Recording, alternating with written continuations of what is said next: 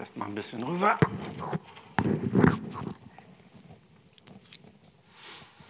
Viele Jahre, die ich so als Christ gelebt habe, habe ich mich eigentlich nie die Frage gestellt, lebst du eigentlich so in der Freiheit eines Kindes Gottes oder lebst du eigentlich als Knecht? Und ich habe festgestellt, dass ich viele Jahre gar nicht so in dieser Freiheit gelebt habe, ein Kind Gottes zu sein. Und habe auch gar nicht den Blick dafür gehabt und bin auch nicht in dieser Richtung gelehrt worden, sondern was bei mir so oben auf war, war eigentlich dieser Missionsbefehl, den Jesus gesagt hat, tut was, geht hinaus, macht zu Jüngern. Das war so, was bei mir oben auf lag und was ich für mich verstanden habe, ich muss was für Jesus tun. Bis ich viel, viel später begriffen habe, dass die Botschaft, die Jesus uns bringen wollte oder gebracht hat, war die, dass er gesagt hat, ihr habt einen Vater im Himmel und dieser Vater, der liebt dich grenzenlos. Und als ich erst diese Botschaft empfangen habe, hat sich auch mein Leben verändert. Das hat mein Herz so bewegt, dass ich mal darüber nachgedacht habe, wie hat Jesus eigentlich gelebt? Und mir das Leben so von Jesus mal angeschaut. Wie habe ich denn so gelebt? Als ich noch nicht mal ein Jahr gläubig war, bin ich schon in so einem vollzeitlichen Dienst reingekommen. Und zwar nicht so einen leichten Dienst, sondern es war so ein Dienst unter Alkoholikern und Obdachlosen. Und das hat mich auch ganz schön gefordert. Aber ich habe gedacht, das muss ich tun. Ich habe selber mal Probleme mit Alkohol gehabt. Gott hat mich befreit. Und jetzt machst du deinen Dienst unter diesen Leuten. Das ist deine Aufgabe. Da geh hinein. Und da bin ich hineingegangen und habe auch viel erlebt, viel Befreiung, viel Erlösung, viel Errettung, viel Veränderung. Habe gesehen, dass Menschen, die so bedrückt waren, richtig frei geworden sind. Aber in der ganzen Arbeit habe ich auch gemerkt, ich darf keine Schwäche zeigen. Ich darf einfach äh, nur funktionieren in der ganzen Sache. Das kam bei mir so an. Wenn du nicht funktionierst, wenn du schwach bist, dann bist du ein Versager. Und das motivierte mich, eben keine Fehler zu machen, nicht zu versagen, keine Schwäche zeigen, sondern immer im Dienst gerade stehen. Und das kam bei mir so an, so musst du sein, dann kriegst du auch die nötige Anerkennung, dann bist du ein guter Mann im Reiche Gottes und Dienst wirklich von ganzem Herzen.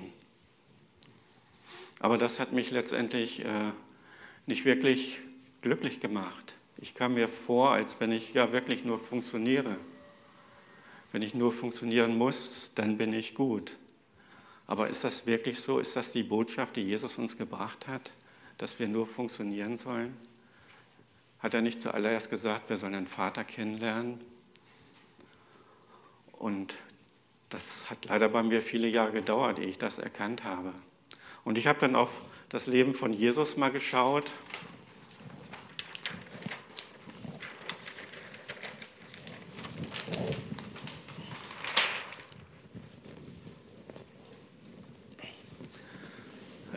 Als Jesus in seinen Dienst ging, ist er ja vorher zur Taufe gegangen zum Johannes. Und da hat sich ja der Himmel geöffnet, eine Taube, der Geist Gottes ist auf ihn gekommen und der Vater hat zu ihm gesprochen. Du bist mein geliebter Sohn, an dir habe ich wohlgefallen. Jesus hat noch nichts getan, er, das war seine Identität, die der Vater über ihn ausgesprochen hat. Er hat gesagt, du bist mein geliebter Sohn. Und in dieser Identität und in dieser Autorität ist er den Weg der Sohnschaft gegangen und hat sich nicht vom Weg abbringen lassen. Der Teufel hat es versucht, Jesus von diesem Weg abzubringen. Er hat gesagt, wenn du Gottes Sohn bist, dann beweis dich doch. Zeig doch mal, tu doch mal Wunder, tu doch ein Werk, du hast doch alle Vollmacht. Aber Jesus ist nicht darauf eingegangen.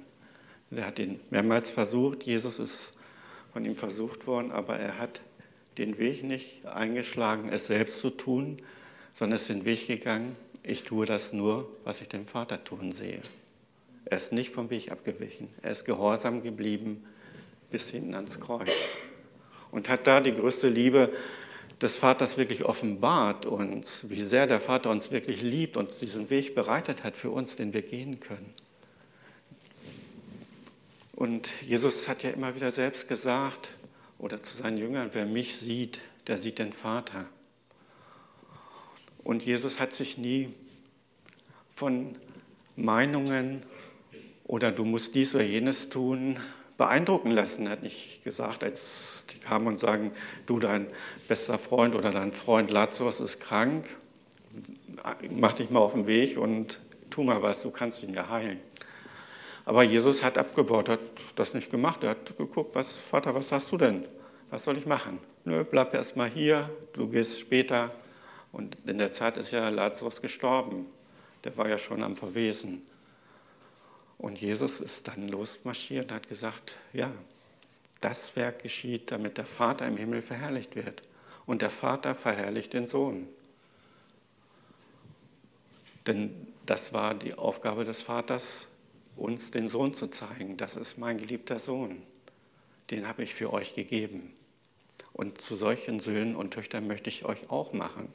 Diese Nähe dürft ihr auch haben. Jesus ist ja der Einzige wirklich, der den Vater auch wirklich kennt, der weiß, wie der Vater ist, denn er kommt ja vom Vater, vom Herzen des Vaters. Der kann uns den Vater zeigen. Ohne Jesus würden wir den Vater gar nicht erkennen, wüssten wir gar nicht, darum ist er ja auch gekommen. Weil ja der eine oder andere sagt, ja, ist der Vater denn so wichtig und Jesus gar nicht mehr so wichtig? Aber Jesus sagt ja, keiner kommt zum Vater außer durch mich. Ich bin die Tür zum Vater. Und diese Tür müssen wir gehen und beim Vater auch ankommen.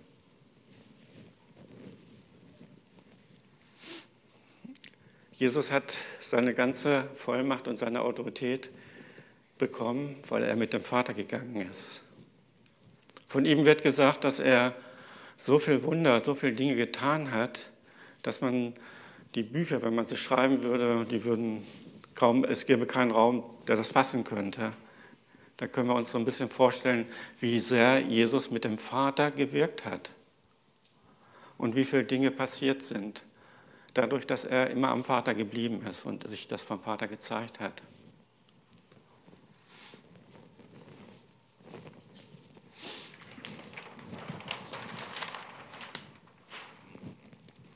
Und dann habe ich mal mein Leben, wie sieht das aus, oder unser Leben, wenn wir uns bekehren da ist ja erst so ein Minus und Gott macht so ein Plus draus aus unserem Minus und nimmt uns mit.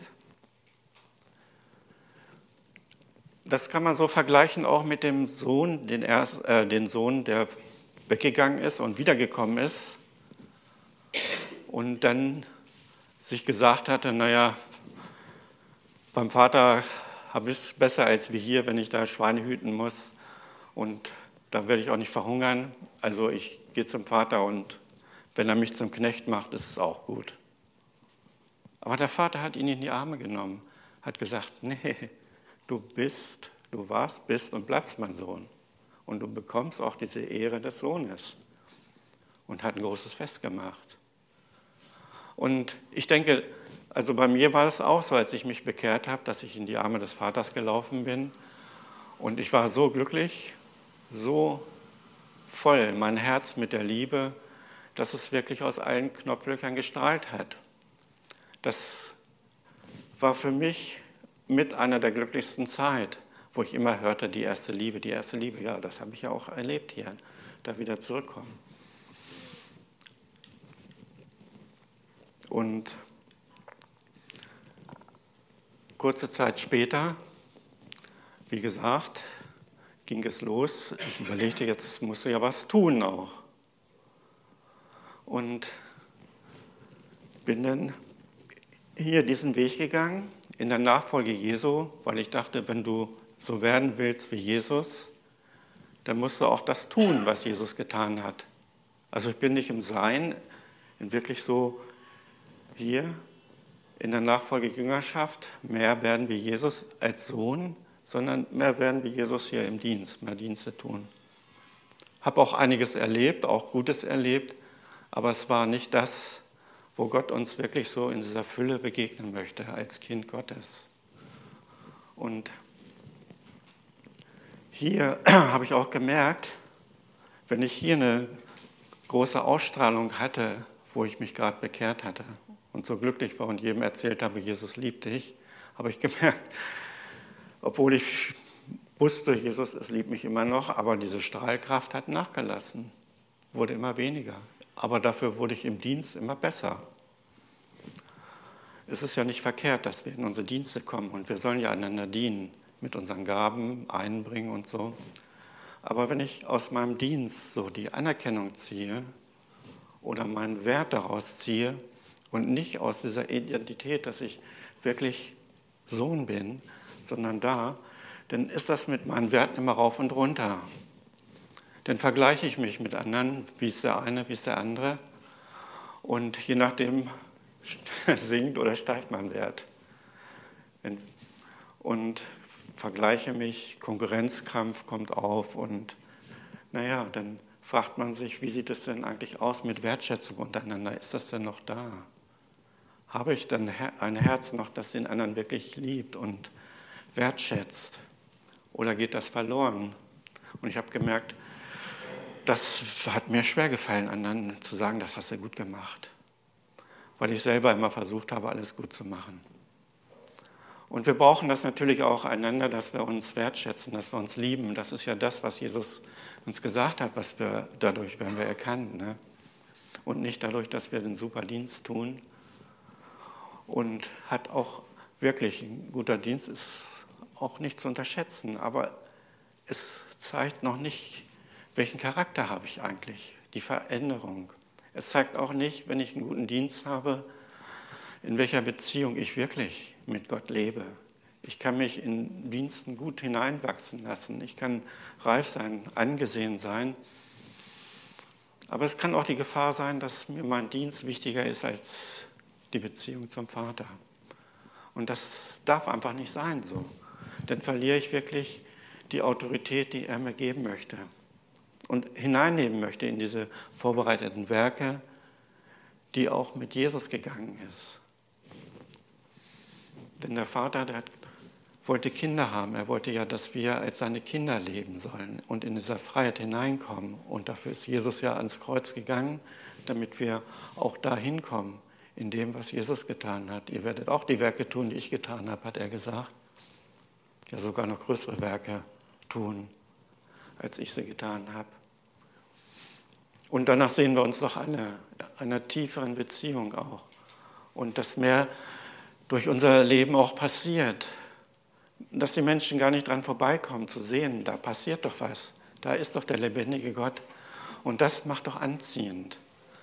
Und das wollen wir doch alle, dass wir erkannt werden an der Liebe, an dem, was der Vater tun möchte. Der zweite Sohn aus dieser Geschichte von den verlorenen Söhnen, der war ja auch noch da. Aber hat er wirklich so in der Autorität eines Sohnes gelebt? Der kannte zwar den Vater, aber er lebte nicht in der Beziehung mit dem Vater.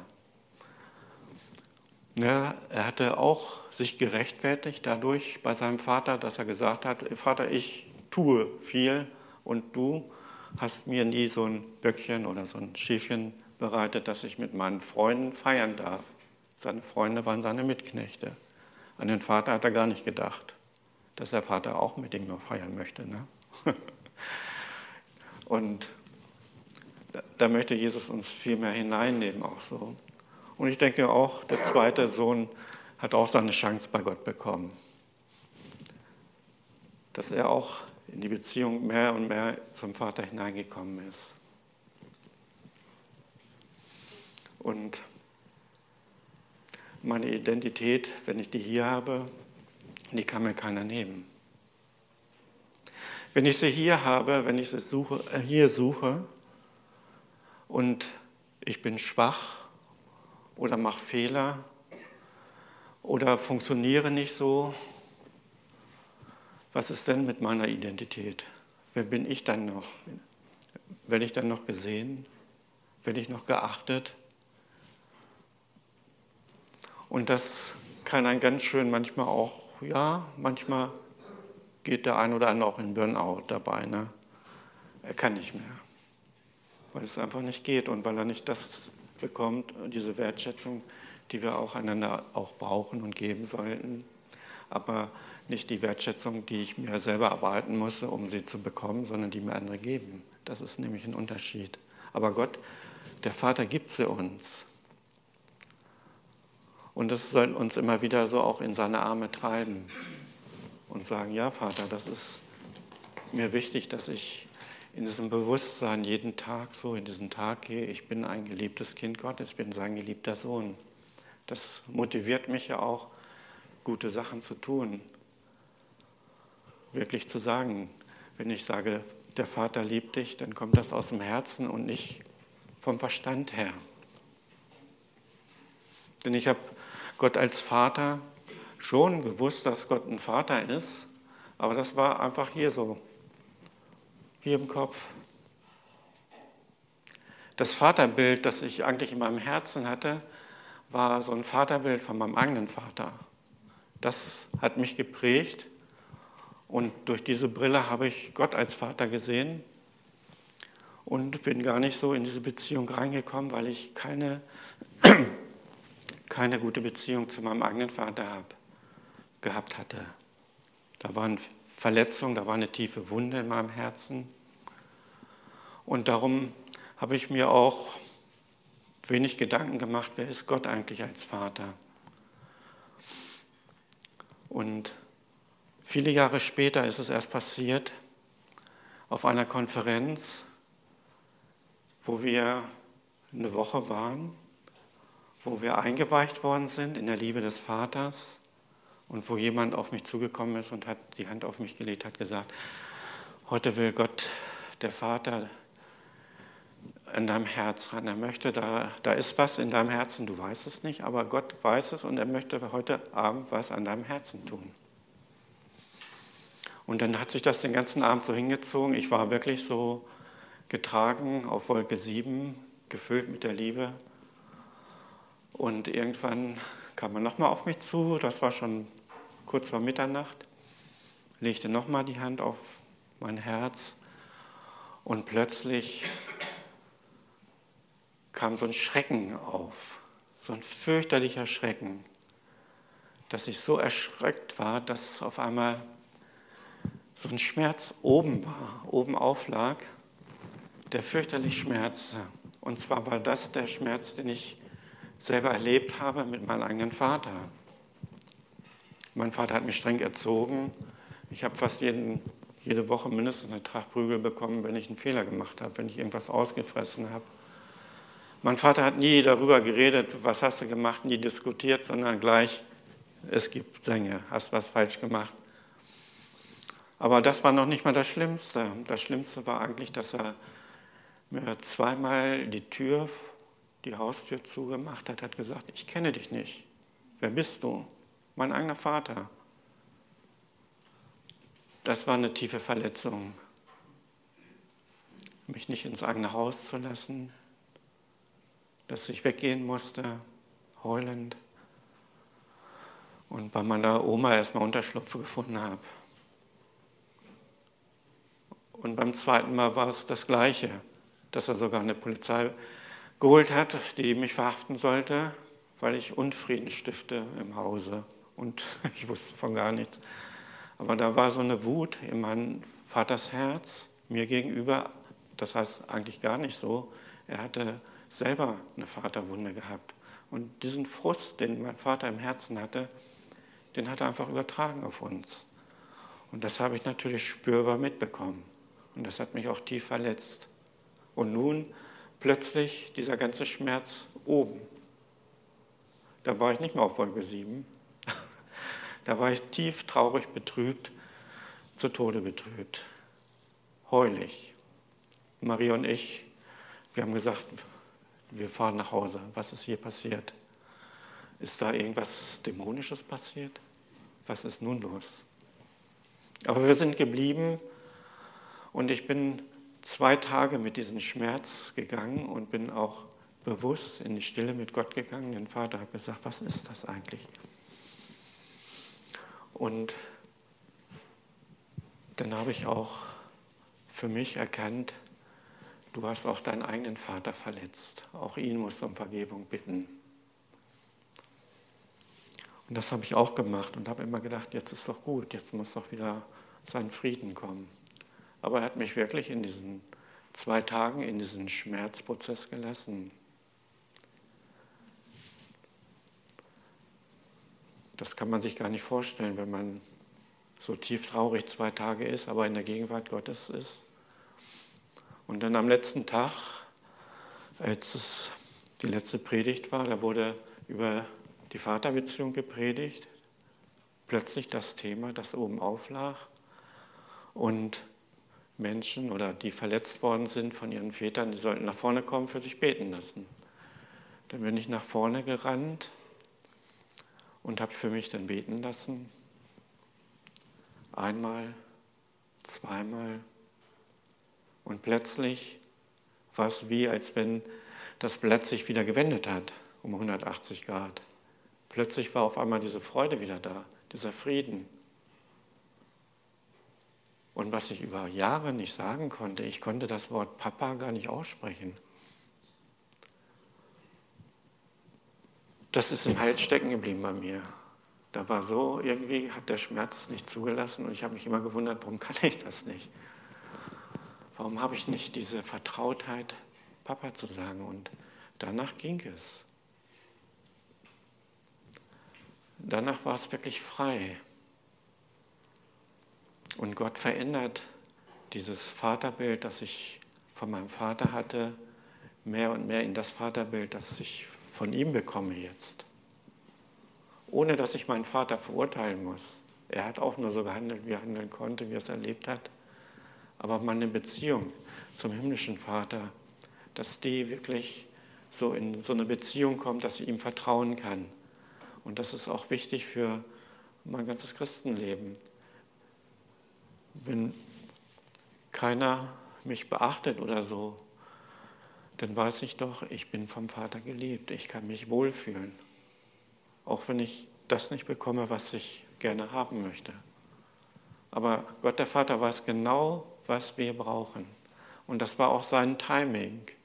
Also das kann unmöglich irgendwie in der Seelsorge passieren, sowas. Sowas ist die Seelsorge Gottes, die an mir passiert ist in der Zeit. Und da bin ich auch so dankbar, dass ich da endlich den Vater sehen konnte und auf den Weg kam, ihn mehr und mehr kennenzulernen auch. In dieser Liebe zu wachsen, dass das so was Beständiges auch in meinem Herzen ist. Und aus dieser Beständigkeit heraus ist es anders hinein zu dienen, anderen zu dienen, als wie ich muss aus dem Dienst heraus was bringen, sondern ich kann aus der Liebe des Vaters viel mehr bringen. Ich bin viel effektiver. Das heißt ja nicht hier tun, ne? die tun viel hier ne? und sein, die tun nichts, so Maria nur zu den Füßen Jesu, ne? die machten ja nichts. Aber es ist ein Irrtum. Was hat Jesus getan hier? Und was können wir von ihm lernen, was er getan hat? Und das ist doch das, was er möchte, was der Vater durchbringen möchte.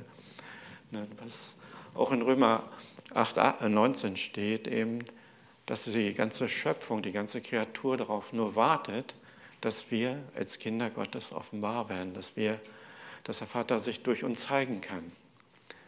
Es ist für Gott überhaupt kein Problem, jemanden zu heilen, Fuß ab, Fuß an oder sonst was machen. Der kann alles. Das vertraue ich wirklich Gott. Aber er braucht Menschen, die an seinem Herzen sind. Mit denen kann er viele Dinge tun und die möchte ich auch tun mit dem Vater, mit Jesus, mit dem Heiligen Geist, so wie wir es gestern auch in diesem Dreieck gesehen haben. Ne? Ich hatte ja auch so, so eine Vision, dass ich Petrus gesehen habe. Er ging ja da lang und da die Sonne da und sein Schatten fiel dahin und da, wo sein Schatten hinfiel, wurden die Leute gesund, nur durch den Schatten. Aber der Schatten war es ja nicht. Ich habe gesehen, Vater, Sohn, Heiliger Geist gehen mit Petrus und die machen die Leute gesund. Und das ist doch auch viel entspannter, wenn man weiß, der Vater geht mit mir, egal wo ich hingehe. Und wenn ich irgendwo hingehe, dann ist der Vater ja schon da. Dann sagt er, Bo, komm hierher, wo ich schon bin und tu mit mir diese Werke, die ich schon vorbereitet habe. Und das wünsche ich für mich, das wünsche ich für euch, so in diese, von Gott den Vater, so in diese vorbereiteten Werke hineinzubringen lassen. Dass er wirklich das tun möchte, kann, was er will. Er möchte ja viel mehr tun, als wie wir überhaupt bitten oder verstehen, möchte er tun. Mit uns, unter uns und darüber hinaus. Ja, Amen.